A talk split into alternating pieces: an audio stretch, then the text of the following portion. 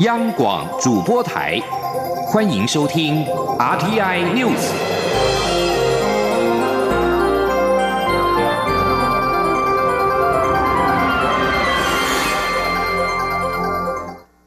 各位好，我是主播王玉伟，欢迎收听这节央广主播台提供给您的 RTI News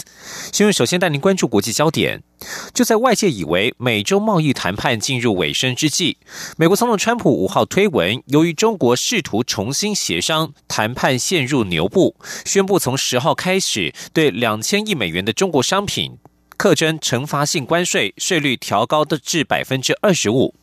川普指出，与中国的贸易协商仍持续进行。这些支付给美国的关税对商品成本影响不大，主要是由中国承担。他的推文还预告，中国另外三千两百五十亿美元的其余商品，不久之后也将被课征百分之二十五的惩罚性关税。华尔街日报五号报道，在美国总统川普威胁对中国商品调高关税之后，中国正考虑取消本周与美国的贸易会谈。受到美中贸易磋商恐怕破局的冲击，中国大陆股市今天开盘双双大跌，上证综合指数与深圳成指跌幅都在百分之五以上，人民币对美元汇率创下二零一六年一月以来的最大跌幅。至于避险货币日元，今天在亚洲交易当中走高，而现在时间是中午的十二点零一分，台北股市目前也是大跌超过两百点。现行对两千亿美元中国商品惩罚性关税百分之十的税率将调高至百分之二十五。经济部长沈荣金今天在立法院受访时指出，一旦正式实施，原先已经在课税项目当中的中国大陆台商将再度蒙受冲击，而且这也有机会加速台商回流。今天，央网记者谢嘉欣的采访报道。正当全球对于美中贸易战协商进入最后阶段而感到期盼时，美国总统川普在推特无预警宣布，因中方试图要重新协商，使得贸易谈判进度缓慢，因此十号起将提高第二波对中国加征关税税率，也就是对两千亿美元中国商品税率由先前的百分之十调高至百分之二十五。对此，经济部长沈荣金六号在立法院经委会受访时表示，这对原先在课税清单中的大陆台商一定会有影响，但也会加速台商回流。美中贸易战可说是给台湾一个机会。他说：“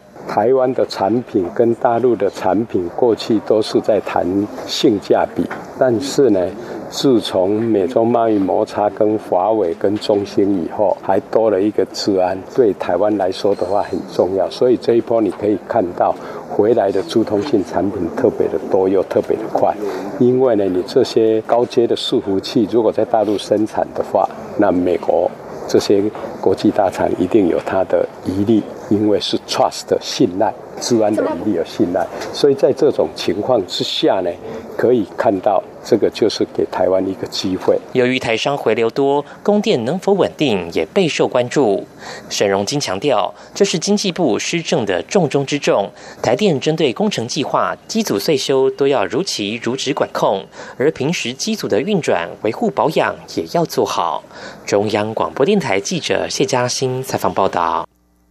贸易战再度升温，中华经济研究院表示，下一步得观察中国的反应。如果中国没有退让，贸易战全面开打的话，那么全球经济会因此急速恶化，台湾也会受到冲击。台湾经济研究院则是指出，这可能会使得更多台商兴起反台投资的想法，对台湾并非完全负面。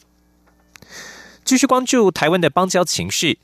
针对太平洋友邦所罗门群岛与我邦交关系，外交部长吴钊燮今天在立法院外交委员会答询时指出，台湾与所国的外交关系不会有问题，目前很有信心，因为在所国的新联合政府内，亲中势力并非主流。而另外一方面，外界质疑所罗门群岛是否借此向我方提出新的援助要求，吴钊燮则明确回应没有此事。今天记者王兆坤的采访报道。外交部长吴钊燮在立法院答询时表示，我驻所罗门群岛大使罗天宏三号会晤该国新任总理苏加瓦瑞，双方谈得非常好，并讨论到两国未来的合作事项。而且我驻所大使馆与所国的上上下下都保持相当密切的关系。吴钊燮强调，我与所罗门群岛的邦交不会有问题。他说：“那虽然说在现在的执政的啊这个联盟里面，可能有一些人比较亲中，但是啊由于他们的这个声音并不是主流的声音，所以啊可以跟委员说明，就是说在未来这一段时间之内，我们的邦交是不会有问题。”苏加瓦瑞日前在媒体的访问中说，要从外交关系中寻求该国利益。不过，吴钊燮指出，所国并未向我方提出新的援助要求。吴钊燮还表示。所罗门群岛每一次大选后，新政府都会针对各项议题进行 review。可是 review 的动作被扩张解释，因为事实上，台湾与所罗门群岛的双边合作项目都在持续进行。不仅如此，吴钊燮进一步指出，所国属于多党联合政府，与台湾邦交这个重大议题如果有所改变，或许会造成他们内部的不稳定因素。中央广播电台记者王兆坤台北采访报道。另外，今天外交委员会也持续关注台湾能否参加预定二十号开幕的世界卫生大会。吴钊燮表示，目前仍未收到邀请函，情况还是不容乐观。主要是因为世界卫生组织对于我方诉求的态度相当消极。不过，政府仍会积极努力到最后一刻。蔡英文总统今天上午接见比利时联邦参议院议长波奇抗力。总统表示，健康是基本人权，但是中国为了在政治上打压台湾，让台湾缺席世界卫生大会 （WHA），牺牲全球人民的健康。今年欧洲议会已经串联其他国会有台小组主席联名致函给世界卫生组织，呼吁世卫邀请台湾出席 WHA。他希望波奇也能够敦促比利时政府支持台湾参与。前天记者刘品希的采访报道。蔡英文总统六号上午在总统府接见比利时王国联邦参议院议长波奇抗力。总统表示，波奇与比利时国会长期支持台湾，不仅通过许多对台湾友好的决议，更支持台湾和欧盟洽签双边投资协定 （BIA），以及支持台湾参与国际组织，肯定台湾在维持区域和平上的努力。总统指出，去年九月，欧盟执委会公布贸易政策文件其中检讨报告。当中就谈到欧盟准备跟台湾展开投资谈判，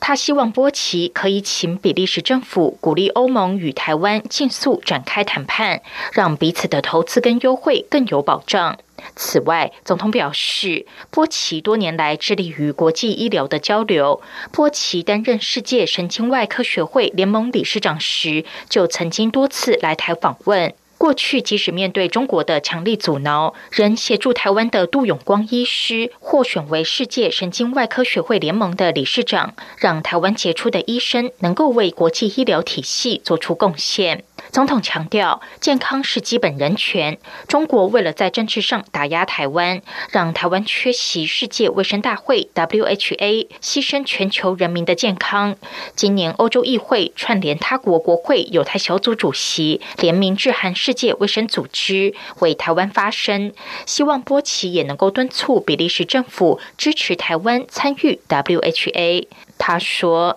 健康是基本的人权，但中国为了在政治上打压台湾，让台湾缺席 WHA，不仅造成了防疫漏洞，也牺牲了全球人民的健康。那么，今年的欧洲议会也串联了英法德等国会有台小组的主席，联名致函给世界卫生组织的干事长谭德赛博士，呼吁世卫能够邀请台湾出席 WHA。”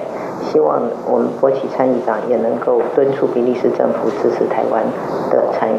总统说：“民主自由不仅是普世价值，也是台湾跟比利时共同的理念。他相信，在波奇和比利时国会的坚持下，双边的关系一定能够持续提升。”央广记者刘品熙在台北的采访报道。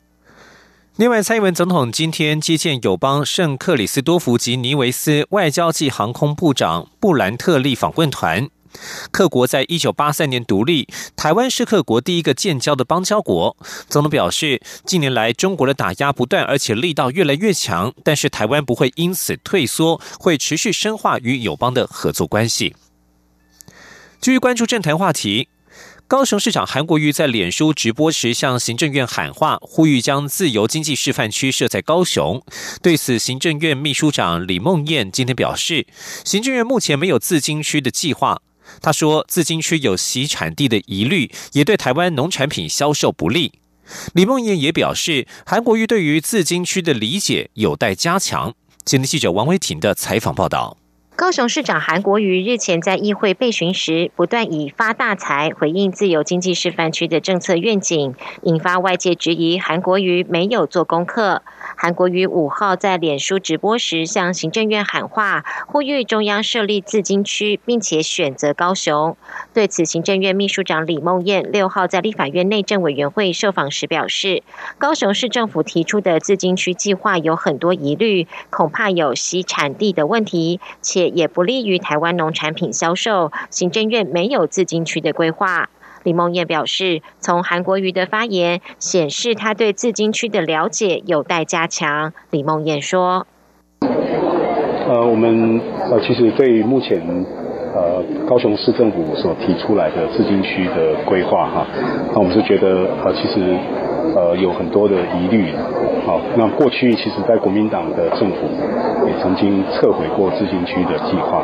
那另外也会造成有这个洗产地。”等等的这个问题，还有农产品呃销售，反而并不利于农民的呃这样的一个呃这个福利哈，所以我们目前并没有这个自经区，就是类似高雄市政府这样所提的这个自经区啊这样的一个计划。李梦燕表示，若要以台湾的品牌做国际销售，应该要有非常高的比例是在台湾生产制造，并不是过个水挂标签就叫做台湾制造，这样对台湾的就业和经济没有帮助。陆委会主委陈明通受访时也表示，美国可能在十号对两千亿美金的中国产品加征惩罚性关税，外界应该要关注美洲贸易战的戏剧性发展。如果不从这样的架构思考，目前的想法可能都会失去重点。中央广播电台记者王威婷采访报道。而经济部长沈荣金今天对于自金区议题表示，韩国瑜主要是希望借由自金区让货出去，钱进来，但是设立自金区反而是让大陆货进来。他表示，应该加快让基础建设到位，打好经济发展基础，同时也要保护国内产业。这三项工作做好之后，要设立自金区的话，也是全面设立，而不是针对特定区域。继续关注国际情势。美国国家安全顾问波顿五号表示，美国正在派派遣一个航空母舰打击群和一个轰炸机特遣队前往中东，以便向伊朗传达出清晰明确的讯息。目前，美国与伊朗情紧张情势升高。不过，波顿这项声明并未就所谓的德黑兰情势升高多做说明。波顿表示，美国并不寻求与伊朗政权开战。但是美方已经做好充分准备，要对任何攻击做出回应，不论是透过代理人伊朗伊斯兰革命卫队，或是一般的伊朗军队。而在加萨走廊方面，在以色列誓言将继续在加萨走廊以大规模空袭回应来自巴勒斯坦的火箭攻击之后，美国总统川普五号提出保证，将会全力支持以色列的行动。在加萨走廊的哈马斯激进分子朝以色列发射数百枚火箭之后，以巴之间于四号爆发了五年来最激烈的冲突，至今已经造成了十九名巴勒斯坦人以及以色列四人丧生。关注委内瑞拉委内瑞拉的情势，委内瑞拉制宪议会议长卡贝有在五号表示，制宪议会将取消支持上个星期失败政变的反对派国会议员的豁免权。反对派领袖、国会议长瓜伊多在四月三十号策动军队起义，但是宣告失败。卡贝友表示，检察官办公室已经立案，取消国会议员豁免权的要求已经送交制宪议会。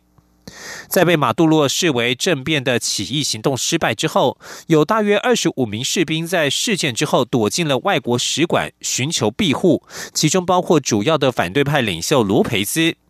罗培斯被控在二零一四年及二零一七年发动街头示威，意图推翻马杜罗政府。四月三十号，他在反对派的协助之下，也出现在卡洛塔空军基地外的抗议活动。但是事件之后，已经进入西班牙大使馆寻求庇护。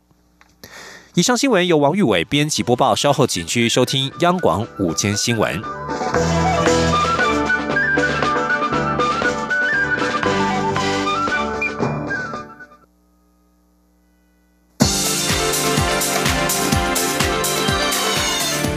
是中央广播电台台湾之音，欢迎继续收听新闻。听众朋友您好，我是张顺祥，欢迎您继续收听新闻，把焦点关注到立法院。立法院的司法法制委员会日前初审通过考试院组织法的修正草案。考虑将考试院虚极化，引发了考试院长吴景林扬言不喜请辞。考试院秘书长李继璇今天表示，吴景林担忧修法涉及到考试院的宪法执掌，如果这个部分修法，身为院长责无旁贷，会负起责任，请辞。请听央广记者郑玲的报道。立法院司法法制委员会裁定审查考试院一百零八年度预算冻结案，但朝野立委质询焦点都放在考试院组织法修法后续效应。民进党立委何志伟质询时问到：修法到什么程度，吴景玲会请辞？李继璇表示，只要碰触到第七条考试院运作核心，第八条决策权删减为研究及建议权，吴景玲就辞职。何志伟追问：如果院长辞职，对考试院运作，甚至对考生是否会有影响？李继璇说：“考试院长是考试院部会的大家长，考试院长辞职是历来所未见。若院长辞职，议事运作会有影响。”李继璇说：“呃，曾经有院长，呃，因为有事情请假，然后没有副院长，所以考试院整个权益审查会啊，由考试委员来轮流担任。”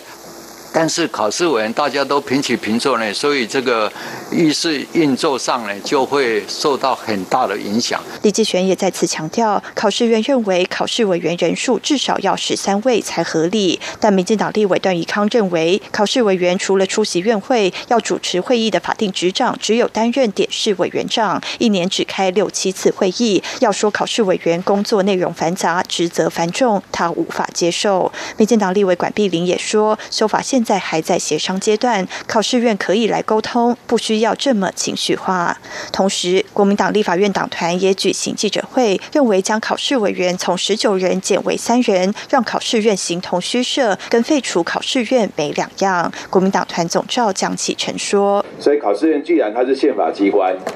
啊，我们认为如果真的要废除它，或者你目的是要废除它，那就请走修宪的途径。那大家可以来讨论。”而不是怎么样，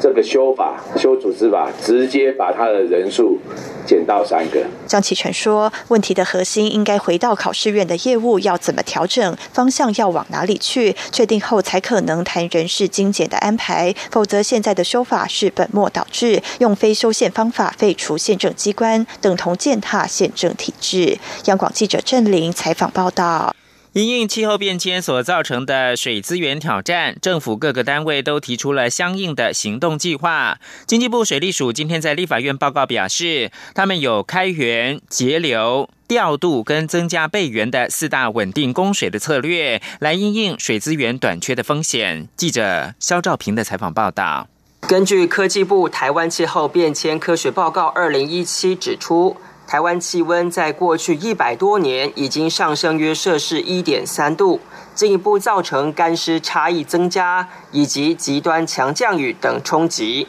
为此，政府部会相继推出对应的行动计划。立法院社会福利及环境卫生委员会六号就邀请包含环保署、经济部等单位报告执行成果。环保署报告指出。今年除了持续强化预警与应变作为外，也会提升基础卫生设备的抗灾能力。另外，包含温室气体减量及管理法、流域综合治理计划特别预算等，也都已经相继完成规划。更指出，政府推动低碳永续家园政策，已经看到阶段成果。不过，由于执行面上出现法规缺乏问题，因此环保署正研究是否要进行修法工作。环保署长张子敬说：“呃，调试的部分在温室气减量及管理法里面，只有第八条的十十三条有相关的规范，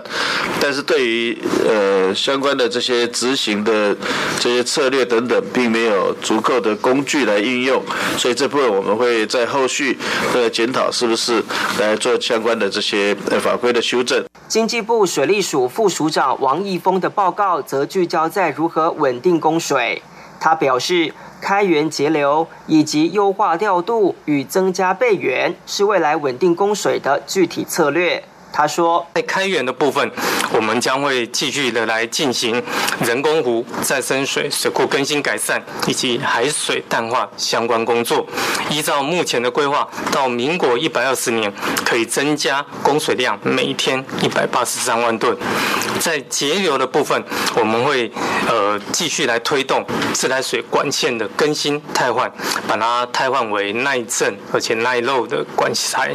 那希望在一百二十年。可以达到降低漏水率到百十趴。农委会也针对气候变迁，提出加强水库集水区的保育治理，推动农业灌溉用水开源节流等环境作为，同时也投入农林防灾体系的建制，透过农业气象观测站提供精致化的预报，协助农民有更及时、准确的气象资讯，希望借此强化农业面的调试能力。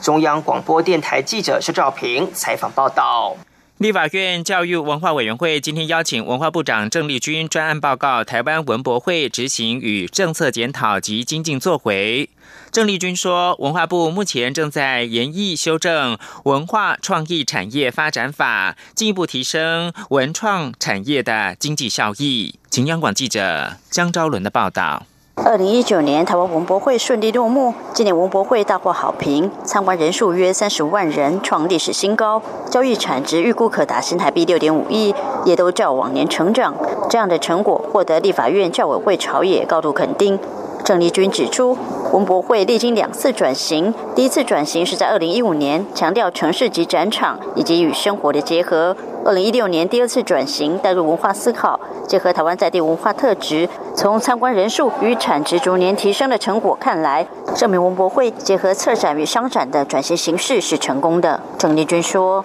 呃，策展跟结合商展啊，那么文化这个议题、文化思考啊，价值带动产值啊，跟产业的结合，那么从人数跟产值来看，基本上也是有啊这个带动的这个效果。”郑丽君表示，文化内容的创造来自于生活，文化经济的核心来自于价值的创造与传播。文化部配合文策院三读通过，目前正着手研议文创法修法，希望从文创法分类范畴的调整，以及纳入相关税制、带动市场投融资等面向，看是否有更新的政策工具，强化台湾文化创意产业的文化经济效益。郑丽君说：“那目的就是希望能够呃来呃支持跟进一步来发展啊我们的文化啊创意产业相关的领域。那我们现在是比较是呃希望从呃文化经济的概念哈，来进一步呃，来呃，形塑我们未来的一个政策的体系。对于立委们建议，文博会未来应考虑移师其他城市举办，郑丽君对此表示，国际展会在特定城市举办有一定的好处。这几年文博会实际上也有扩大地方参与。立委们的建议，文化部会在与策展委员会以及民间团体讨论，在六个月内提出更完整的报告，让台湾文博会更符合各界期待。中央我们电台记者张昭伦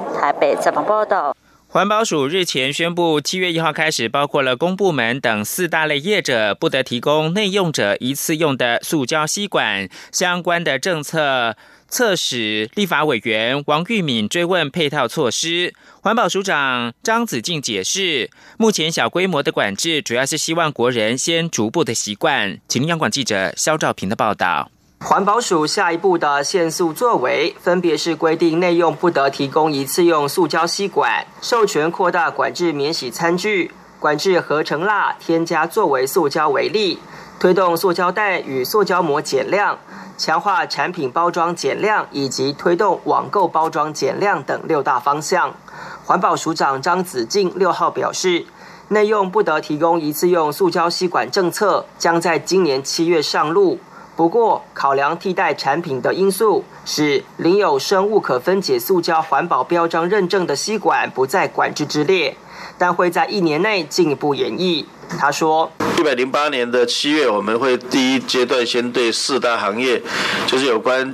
政府部门、学校、百货公司及购物中心，还有连锁素食店四大这个行业来限制内用不得使用塑胶吸管。那么，因为原来预告的时候考虑到替代产品的关系，所以容许有关这生物可分解的这些吸管可以使用。那么，以及本身含有吸管的这些产品，出厂就含有的也容许使用。那这部分我们在七月一号会维持原来的预告，但是在下一阶段我们会并同外带的部分一起再来做检讨。不过，这引起国民党立委王玉敏追问配套措施。他认为，连锁素食店内的旧口碑比一根吸管的塑胶材质还高。如果没有配套方案，塑胶量恐怕是越限越多。张子静表示，部分业者的旧口碑成分已经有改良，塑胶成分其实比一根吸管还少。他进一步解释，手摇饮料店并不在这一波管制范围。政府是希望透过小幅度的管制，让国人逐步习惯。他说：“所以我们希望大家慢慢去认知，我们为什么要去管这个东西，然后习惯替代产品也透过这样的一个一个过程，它能够出来。那替代产品出来价格低了，其实未来再去改的空间就会比较大。除了限制使用外，回收体系对环保也有重大影响。”张子静表示。目前环保署正评估是否要将塑胶袋、塑胶膜公告为应回收项目，以及评估是否采用单一材质或颜色，方便回收辨识。值得注意的是，环保署也正对塑胶原料源头课费进行研议，希望借此减少使用，增加回收机会。不过，张子静强调，相关构想还没定案。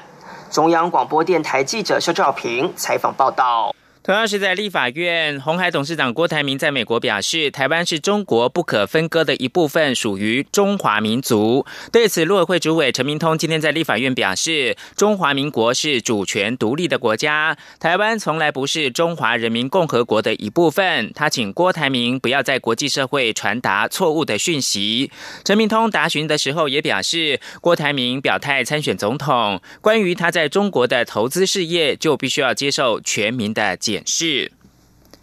为了提升全球台湾研究的学术影响力，以及增进台湾议题的国际能见度，教育部多年来跟世界一流大学合作设置台湾研究讲座。教育部表示，今年将首度跟马来西亚的马来亚大学合作，探索台湾文学跟马华文学的异同。陈国伟报道。教育部和世界一流大学共同设置台湾研究讲座，主题涵盖历史、文学、语言、政治、经济、艺术等领域，期盼透过开设台湾研究课程、学者互访、研究生奖学金、研讨会等方式，培育当地的台湾研究专家。教育部国际级两岸教育司副参事陈宝林表示，教育部近几年与几个西南向国家的大学合作相关计划，今年还将首度与马来西亚的马来亚大学合作，从八月起展开。为期一年的台湾研究讲座计划，陈宝林说，马来亚大学中文系将借由台湾研究讲座，与台湾大学台湾文学研究所以及当地的马华文学协会进行交流。目前规划聘请台湾的学者或作家到系上开课，以及到每年举办的全国文学创作课程担任讲座。他这个课程呢，是不只是给青年学生，他是年龄层呢有十五到八十岁的马来西亚的文学创作者所开设的。这个课程，那每一届的学员大概都超过有一百位，会邀请我们台湾的作家或者是学者到马大的中文系的这个课程，好叫做马来西亚的这个马华文学的创作课程来做这个讲座。马来亚大学到时候也将举办相关工作坊，并建制台湾研究讲座计划网站，呈现互动成果。教育部表示，当地青年学子将能透过与两国文学创作者及学者的交流对话。探索双边文学风格的独特性，同时期盼能增进马国民众阅读台湾文学作品的机会，进而提升新南向国家台湾研究的风气。中央广播电台记者陈国伟台北采访报道。印尼宗教部五号宣布，傍晚在全国九个观测站观测到新月，斋戒月将从六号开始。五号晚间有许多穆斯林前往清真寺进行额外的祈祷。斋戒月是伊斯兰历的第九个月，开始的时间取决于新月何时出现。宗教部五号在全国设置一百零二个观测站，并且召开会议，决定六号开始斋戒月。最后提供给您是俄罗斯航空一架客机五号起飞之后，机上。突然起火，紧急迫降在首都莫斯科机场。截至五号晚间，死亡人数增加到四十一人。目前不清楚起火原因。俄罗斯当局表示，就此展开调查。新闻由张顺祥编辑播报。